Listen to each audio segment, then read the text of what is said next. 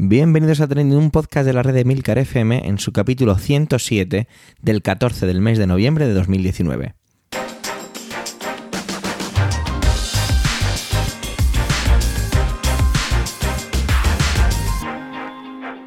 Trending es un podcast sobre lo que pasa, lo que ocurre, sobre las noticias que pueblan las redes sociales. Todo ello con opinión y siempre con ánimo de compartir. Por ello, somos varias voces, aunque yo, Javier Soler, haga un poco de presentador. Trending es tu podcast de noticias semanal. Adelante. Bueno, imposible esta semana que los trending no vayan relacionados con la política nacional. De hecho, como habéis podido ver el título, tras las elecciones, pues vamos a centrar todas las intervenciones aquí sobre ello, ¿vale? Es un poco lo que hay y lo que nos apetecía o lo que más o menos mandaba mandaba la semana. Las personas detrás de algunos de estos trending son la base de las intervenciones que van a continuación. Antonio lo va a hacer sobre Albert Rivera, ya expresidente de Ciudadanos, tras su absoluto desplome el domingo. A continuación tendremos a Emilcar que hablará sobre la, figura de Pedro Sánchez, no el podcaster, sino el presidente en funciones y líder del Partido Socialista Obrero Español. Y vuelve nuestro gran amigo José Miguel y lo va a hacer sobre Pablo Iglesias. Ojalá pueda pasarse más veces, aunque no podemos prometeros que pueda por su disponibilidad. De todas maneras, muchísimas gracias por pasarte por aquí, José Miguel, de nuevo. Por ello, debido a este formato de intervenciones en el que cada uno va a centrarse en una persona, en lugar de hacer una, un parón cuando terminen y volver a escuchar mi voz para decir lo mismo, pues vamos a ponerlas todas seguidas, solo haciendo una pausa con su música. Luego ya volveréis a escucharme a mí para el resto de las intervenciones. Así que os dejo con ellos. Adelante Antonio, adelante Milcar, adelante José Miguel.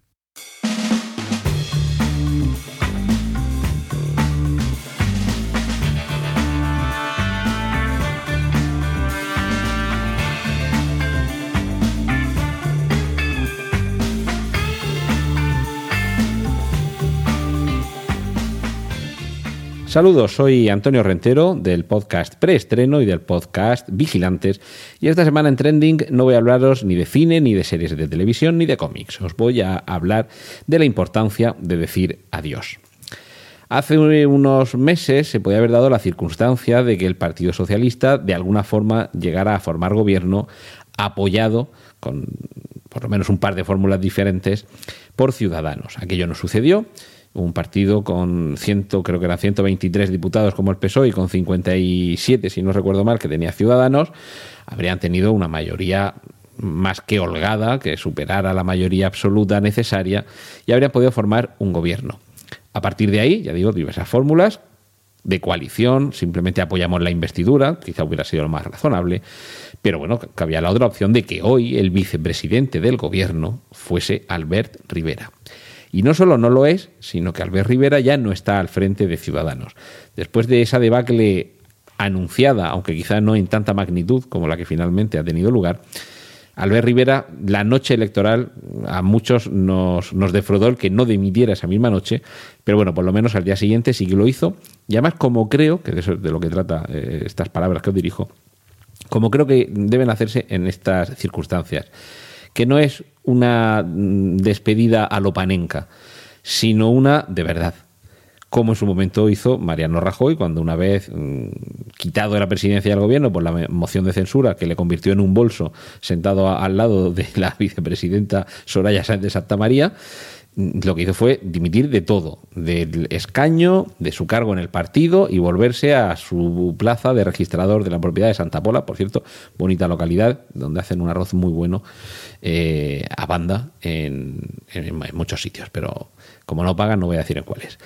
En fin, la cuestión es que Albert Rivera ha seguido esa misma senda no solo no dice que no va a recoger eh, el acta de diputado, que le corresponde, porque ya sabéis que en España el, escaño es nominal, no es al partido, aunque votemos en listas cerradas, pero tú lo que estás eligiendo es a un señor o a una señora. Y en este caso dice que no solo no va a recoger ese acta de diputado, sino que además también desaparece del partido. me imagino que seguirá a lo mejor como, como afiliado, pero que dimite de sus cargos orgánicos y no va a ser nada más que otro señor que ha pasado por la política y ha decidido regresar a la vida privada, sea donde sea que encuentre trabajo. No, no está esperando que le recoloquen como candidato en las previsibles próximas elecciones de Cataluña, ni quedarse, me imagino que presidiendo algún tipo de fundación de ciudadanos, porque creo que no les va a quedar presupuesto ni para eso Y creo que esa es precisamente la importancia de gestos como este a los que no estamos acostumbrados. Sí que es cierto que el mayor batacazo de estas elecciones ha sido el suyo, es que no le quedaba otra realmente que dimitir.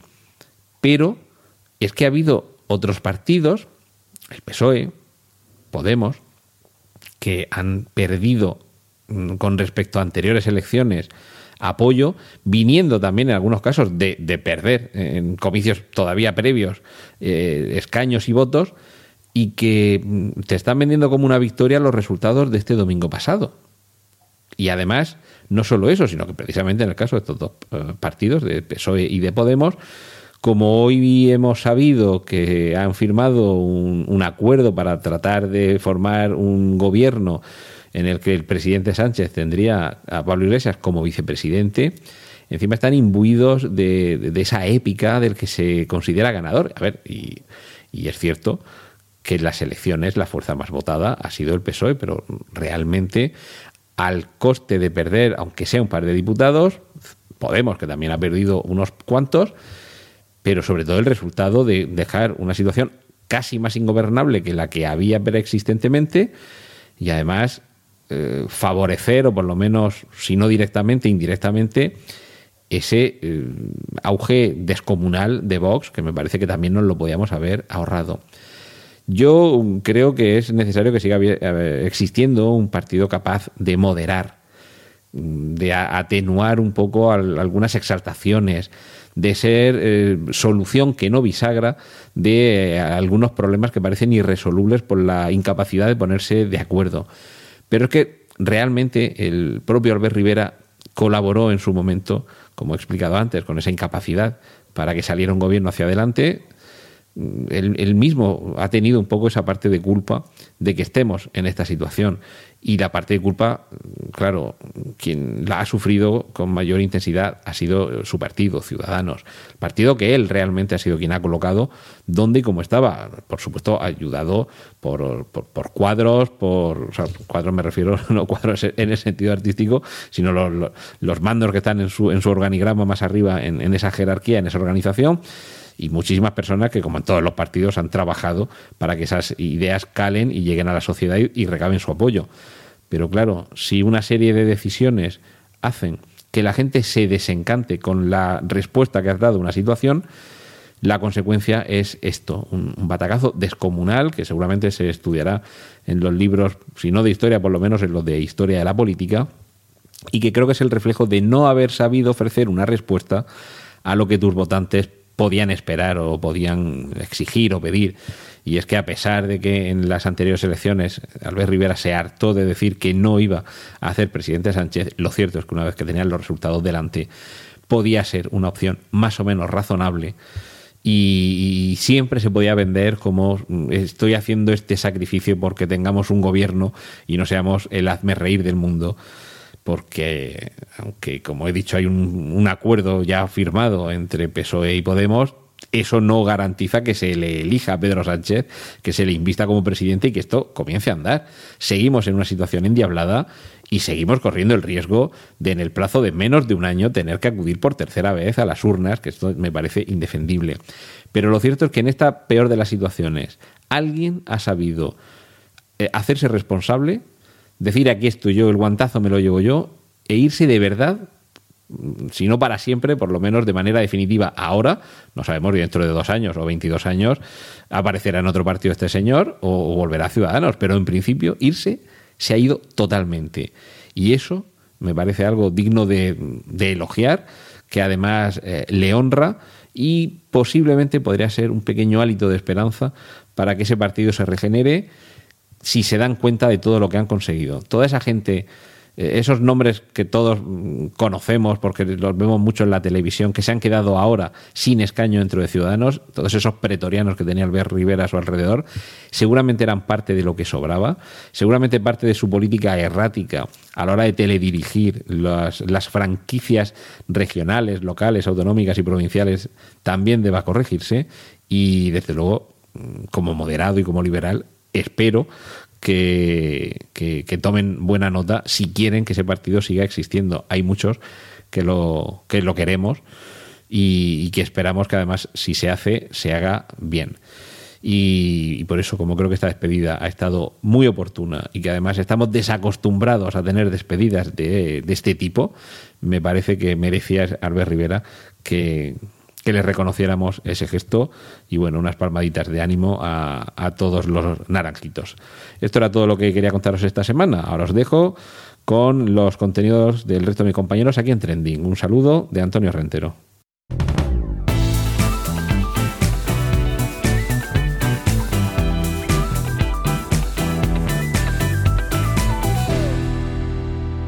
El pasado 19 de septiembre dediqué mi intervención en Trending a Pedro Sánchez. Hice una semblanza de su figura como líder y como animal político.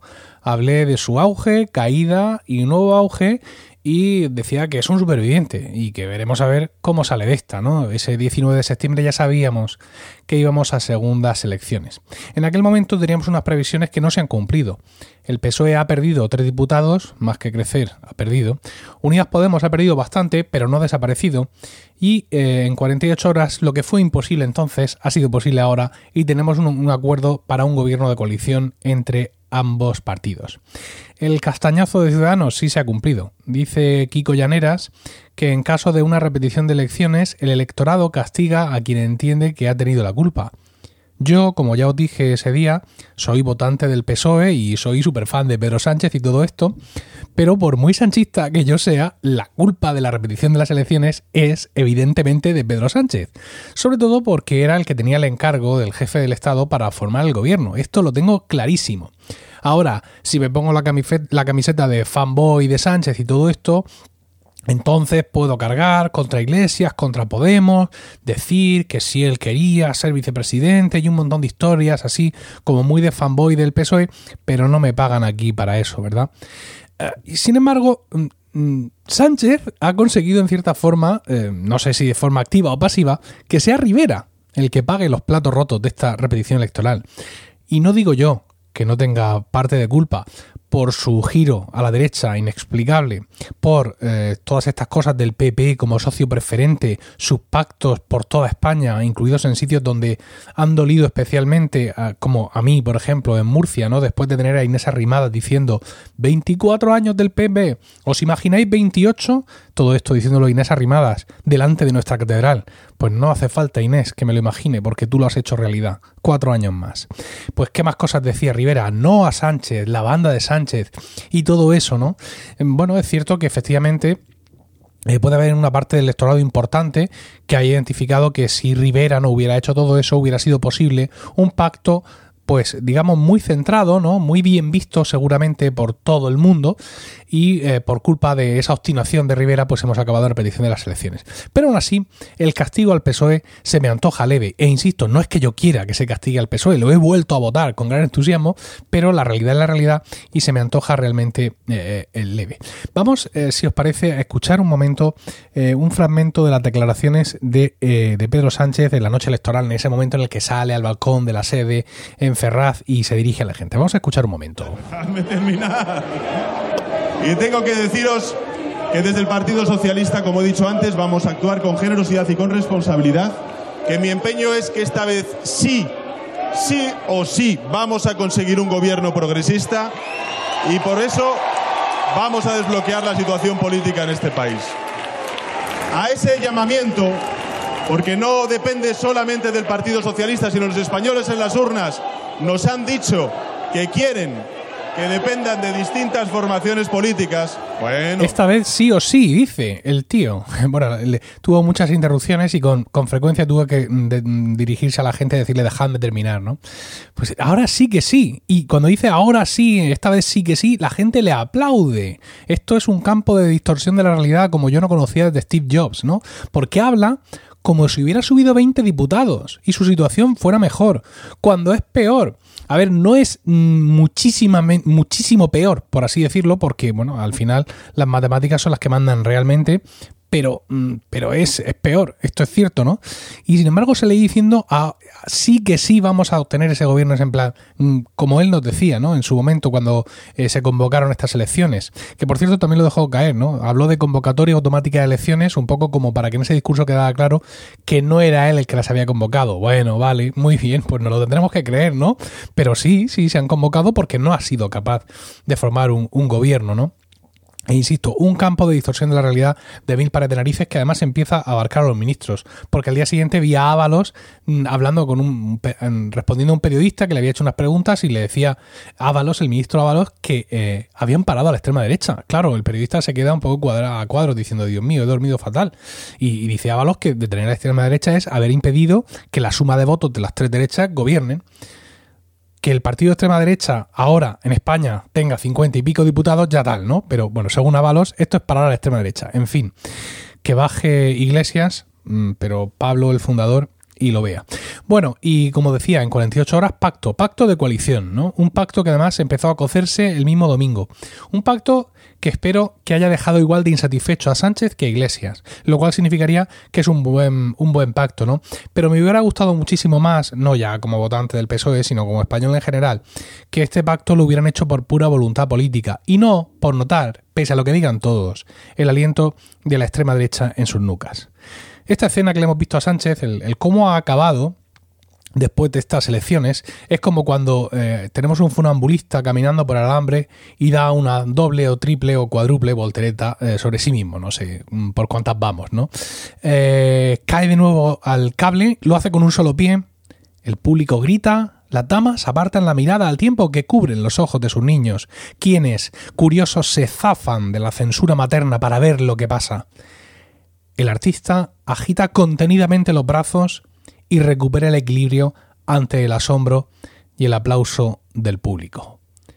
Ahora, solo cabe esperar que la suerte de Pedro Sánchez, su éxito, sea el nuestro también, sea el de toda España.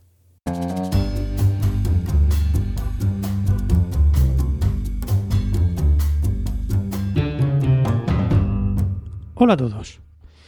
Me he tomado la libertad de hacer un breve receso en mi excedencia en trending para poder comentar el resultado de las pasadas elecciones generales y en concreto en cómo han influido en la figura del, líder de Unidas Podemos, Pablo Iglesias.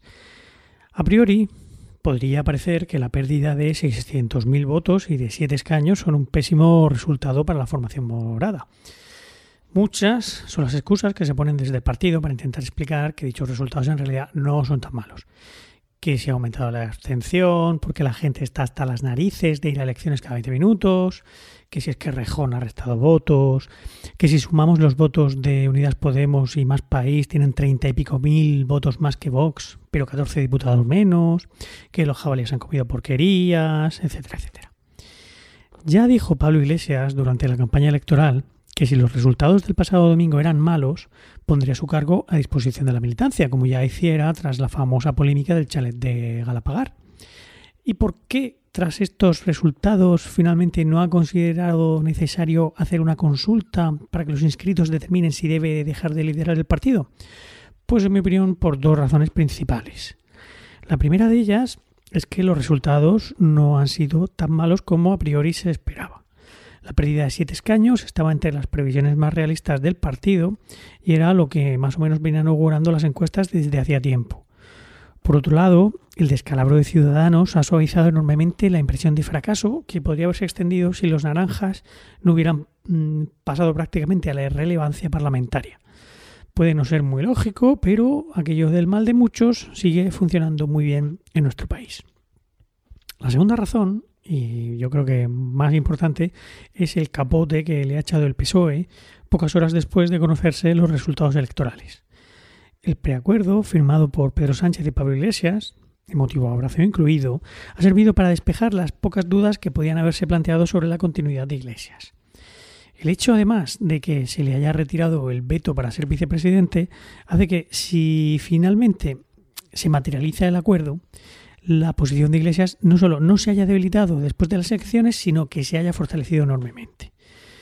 y no solo ante sus propios aliados dentro de Podemos e Izquierda Unida, sino incluso con respecto, por ejemplo, al partido de Rejón, cuya postura queda ahora un poco fuera de lugar.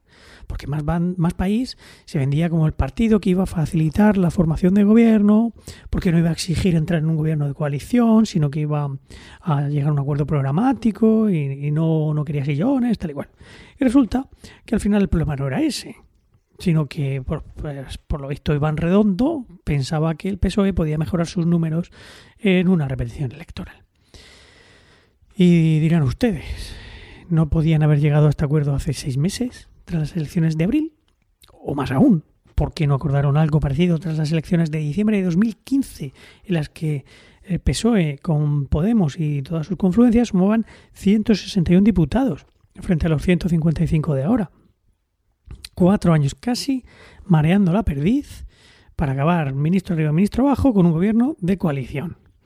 Bueno, eso sí finalmente termina de fraguar el acuerdo, que nunca se sabe. Lo que queda de Ciudadanos ya ha dicho que con ellos no cuenten. Aunque claro, no sé qué credibilidad darle a lo que sale por la boca de un ente que no tiene cabeza.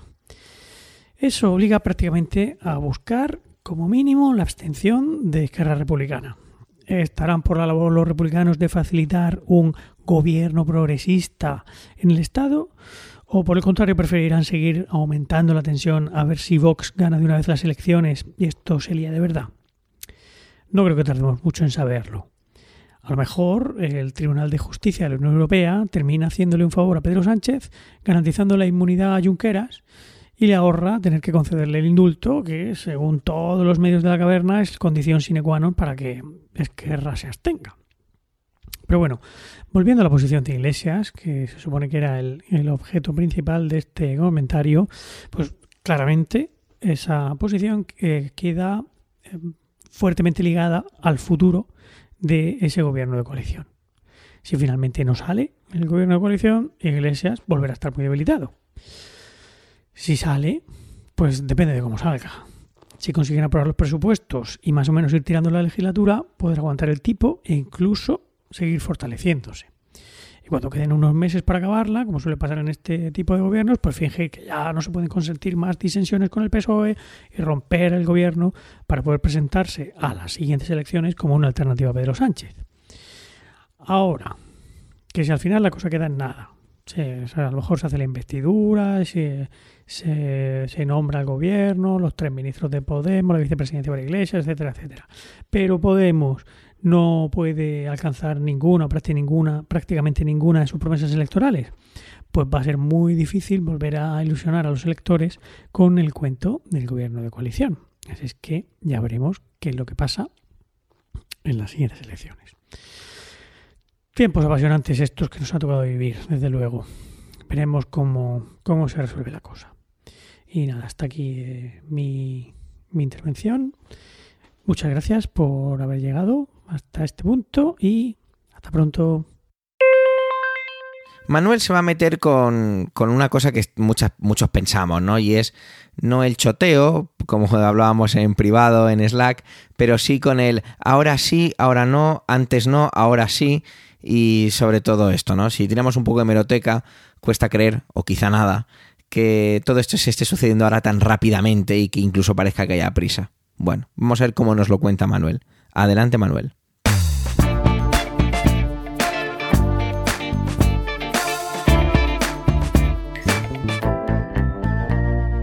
Hola oyentes, hola equipo trending. La semana pasada les hablé de lo que a mi entender era un desapego o desafección por la política y esta semana me temo que voy a insistir en ello. Sinceramente me siento timado y de ahí precisamente mi desapego, mi desafección en estos momentos. El 10N nos ha dejado una situación muy pero que muy particular. Desde el cadáver político de Rivera tras el debacle, debacle de Ciudadanos, que por cierto ha hecho algo que otros no hubieran hecho en su misma situación, o el ascenso de la ultraderecha y de los partidos independentistas y la aparición de minorías como Teruel existe, cuyo éxito, debo decir, he celebrado. A pesar de que su éxito y el de algunos otros se debe a esa perversión del sistema electoral por el que los votos no valen lo mismo en según qué lugar. Me siento timado, sí, me siento timado, porque hemos llegado a estas elecciones tras el fracaso y la incapacidad de los políticos, especialmente la izquierda, para pactar, dialogar y lograr una investidura. El mensaje una y otra vez repetido de contigo no, que hemos podido escuchar hasta hace pues casi pocos días, impedía a Pedro Sánchez pactar con Pablo Iglesias. Y de la noche a la mañana esto cambia. ¿Por qué? ¿Por miedo tal vez? ¿Miedo a ese ascenso de la ultraderecha que coreaba él a por ellos? ¿Miedo al ascenso de los partidos nacionalistas e independentistas como en el caso de los catalanes? ¿Acaso cambia porque alguien sabía que esto iba a pasar, que esto podía pasar? ¿Incluso sabía de la caída de Ciudadanos? Sinceramente. Y sin entrar en el coste económico del vacío de gobierno o del gobierno en funciones que, hemos tenido pues, para la, la economía española durante estos meses sin entrar tampoco en el coste de estas nuevas elecciones. A mí todo esto me parece un despropósito, una tomadura de pelo. ¿Ustedes se creen que los egos y las doctrinas han dejado paso a la política con mayúsculas? ¿Ya está todo resuelto? ¿Ahora el señor Sánchez ya va a poder dormir tranquilo con sus socios de gobierno? ¿Ahora sí y antes no? Pues si es así, que alguien me explique qué ha cambiado. Hace tiempo que vengo hablando de ese quinto poder. Llámenme conspiranoico si quieren, pero visto lo visto, a mí me da la sensación de que este viaje ya estaba previsto. Ya veremos cómo se encauza ahora todo esto este preacuerdo? Pues de momento es eso, no es más que un preacuerdo. Y donde hubo egos, los seguirá habiendo, digo yo. Y aun llegando a un acuerdo y más abrazos y palmaditas, eh, hay que llegar a una sesión de investidura. El camino no creo yo que vaya a ser sencillo. Pero bueno, a ver, a ver. En fin, les dejo ya. Feliz día y feliz vida.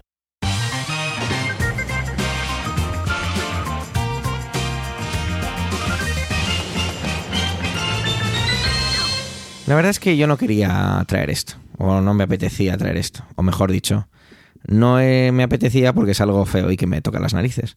Pero se metió en mi cabeza, se metió en mi cabeza y no hubo manera de sacarlo. De hecho, cada vez que buscaba algo, incluso hice un esfuerzo muy grande ayer miércoles por traer algo diferente, me fui a cosas internacionales y demás, no podía sacarlo y dije, bueno, pues nada, lo voy a sacar y así pues me desahogo. Y es que es algo que me enfada mucho, me indigna, me hace sentir cada vez mucho más rechazo sobre el mundo político actual y, bueno, sobre el mundo político actual me refiero, quería decir, de aquí, nacional, no tanto como actual, sino nacional. Hasta el punto de que me he planteado autovetarme y no traer más política nacional a trending durante mucho tiempo. Muchos a lo mejor que escucháis este podcast pensaréis que no solo traerla mucho, y es precisamente por ese tipo de cosas. Pero bueno, es que mm, coloquialmente tengo que decir que esto pues me lleva a los demonios. Y como la vida puede ser o debe ser maravillosa, prefiero no fruncir el ceño y sí sonreír más. Quizá con esto consiga aliviar y desahogar un poco la sensación que todo esto me produce. Vamos con ello, pues. Carmen Calvo, vicepresidenta en funciones, tuvo unas declaraciones el día 11 que inundaron evidentemente Twitter como la pólvora y sinceramente pues yo me uno un poco a ello. Vamos a ver, dijo lo siguiente, abro comillas. Nosotros no hemos convocado estas elecciones, convocamos las de abril. Estas se han convocado porque ningún partido tendió la mano, aquí una pequeña intervención, y luego continúa, el partido de izquierdas que de verdad ha perdido es Unidas Podemos, no nosotros. Cierro comillas. Impresionante estas palabras. ¿Cómo puede decir algo así la, vicepresidenta del gobierno? Perdona, es que es que me trabo por la emoción. Y digo gobierno con mayúsculas y negritas. ¿Cómo puede decir algo así? En abril, el PSOE obtiene 123 escaños en el Congreso y 121 senadores, mientras que las elecciones del domingo, que, que no convocan ellos, no sabemos quién las ha convocado, obtienen 120 escaños en el Congreso y 92 senadores. Está claro y es comprensible que el PSOE estuvieran enfadados con los resultados. A ver, que sigue siendo la fuerza más votada, ¿eh? Es evidente que uno no convoca elecciones, bueno, como no las han convocado ellos, supongo que no hay que tacharles de esto, que se note la ironía, por favor. Y uno convoca elecciones porque cree que puede obtener mejores resultados, y está claro que no ha sido así. Pero el cargo, el cargo que uno ocupa, el trabajo que uno tiene, exige unas responsabilidades, y algo así no se puede decir. Es directamente irresponsable. Y estoy harto de que cada vez esto es como, como más, más suavizado por parte, bueno, no por, parte de los medios, sino por parte de la sociedad en general. Y es que los políticos dicen lo que les da la gana. Están tan alejados de la realidad que subestiman muchísimo al ciudadano. Yo me siento total- totalmente insultado con ese tipo de declaraciones. De verdad, como ciudadano me siento insultado. No me rasgo las vestiduras, pero sí que me molesta. Atenta contra mi inteligencia. Yo no soy el tipo más listo del mundo. Pero oye, ¿es que me están llamando imbécil a la cara? ¿De quién es la responsabilidad de formar gobierno? Entonces, no lo he encontrado. No sé de quién es la responsabilidad de, encontrar, de formar gobierno, ¿vale? Pero digo yo que la fuerza más votada tendrá algo que decir al respecto. Sin embargo, un ratito después, dice, otra vez Carmen Calvo, que asume la responsabilidad nuclear de formar gobierno lo antes posible. Vamos a ver. Cuando quiero acepto la responsabilidad y cuando no quiero no. Quizá esto sea un poco como lo que ha contado Manuel de, del preacuerdo de pacto entre PSOE y Podemos para gobernar. Esto es súper cansino, de verdad. No sé cómo clasificarlo, o perdón, clasificar o no, calificarlo. Bueno, como mínimo es muy cínico, pero da igual. Y es que quizás es lo que más me molesta, que es que da igual. La clase política dice, dice y dice lo que le da la gana, incendia y da lo mismo. Ya vendrán otros a apagar el fuego. Es que da igual la información, la formación política que sea, me da igual el color, las siglas, da lo mismo. Dicen una sarta de, de, de cosas seguidas y piensan que eso no tiene ningún tipo de repercusión y sí que la tiene. Como dijo una vez un periodista hace mucho tiempo, no recuerdo el nombre si no lo diría, quizá hay algo peor que perder las elecciones y quizá ese peor sea el ganarlas. Parece que eso no va con los políticos realmente.